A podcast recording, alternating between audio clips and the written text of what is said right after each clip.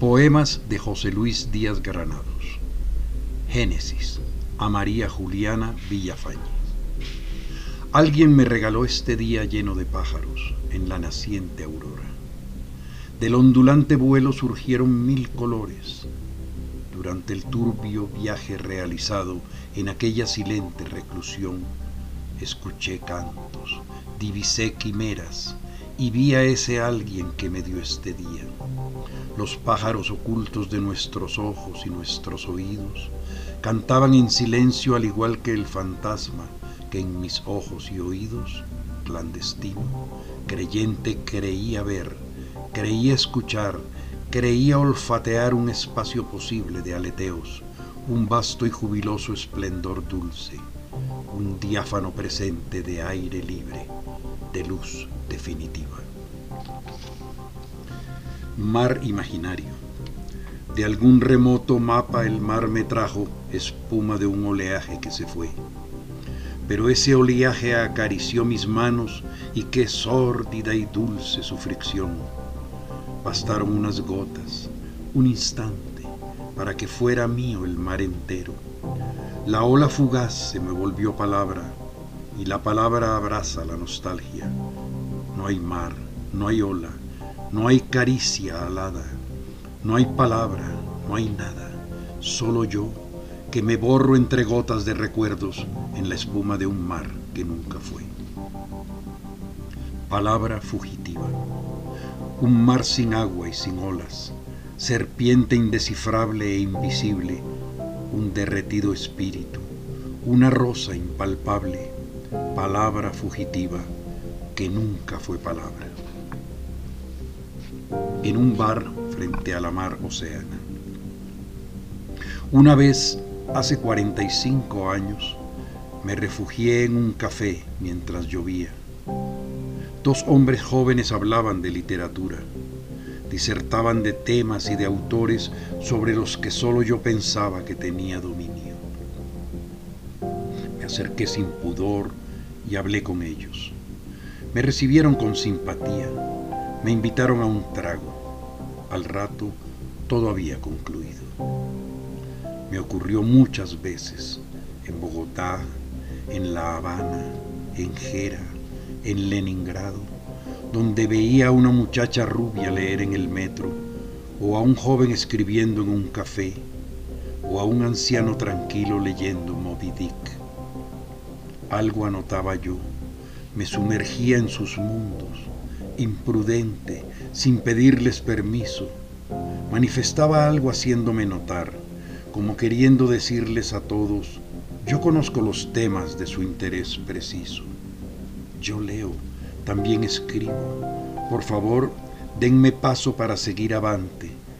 Yo también he afinado mi flecha y he apuntado hacia un blanco al que siempre he acertado equivocarme.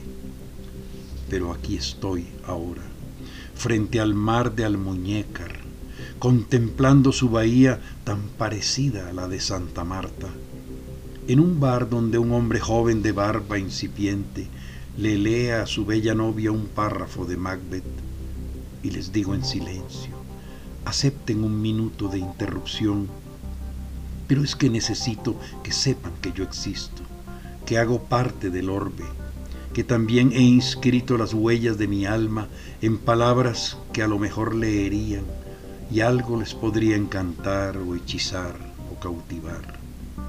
Sí, por favor, no me espanten tan pronto.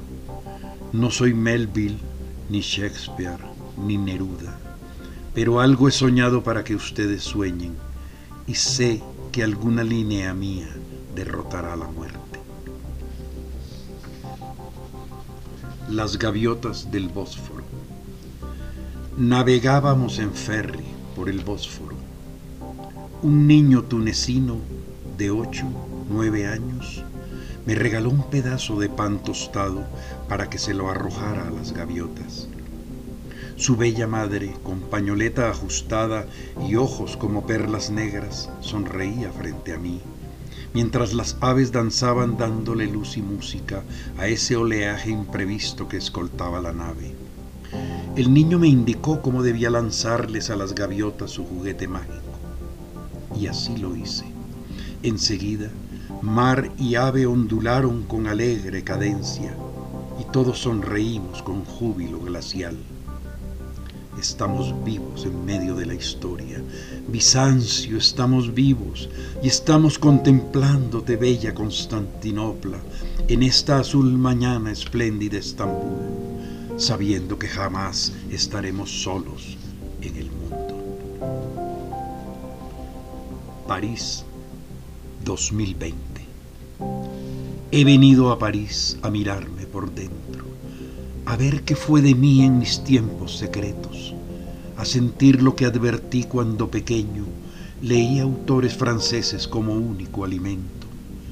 Vine a París para sentir que siento que alguna vez soñé adherir su cuerpo y contemplar el Sena en el invierno y pensando en sus letras y en sus monumentos, en sus ficciones y en sus razonamientos, en tantos poetas y novelistas que en algún momento alteraron mi infancia como dorado viento, que nos sacude, se queda o se marcha contento y que sin embargo me ha negado de ambiguos aciertos, que seis décadas después Aún no puedo creerlo.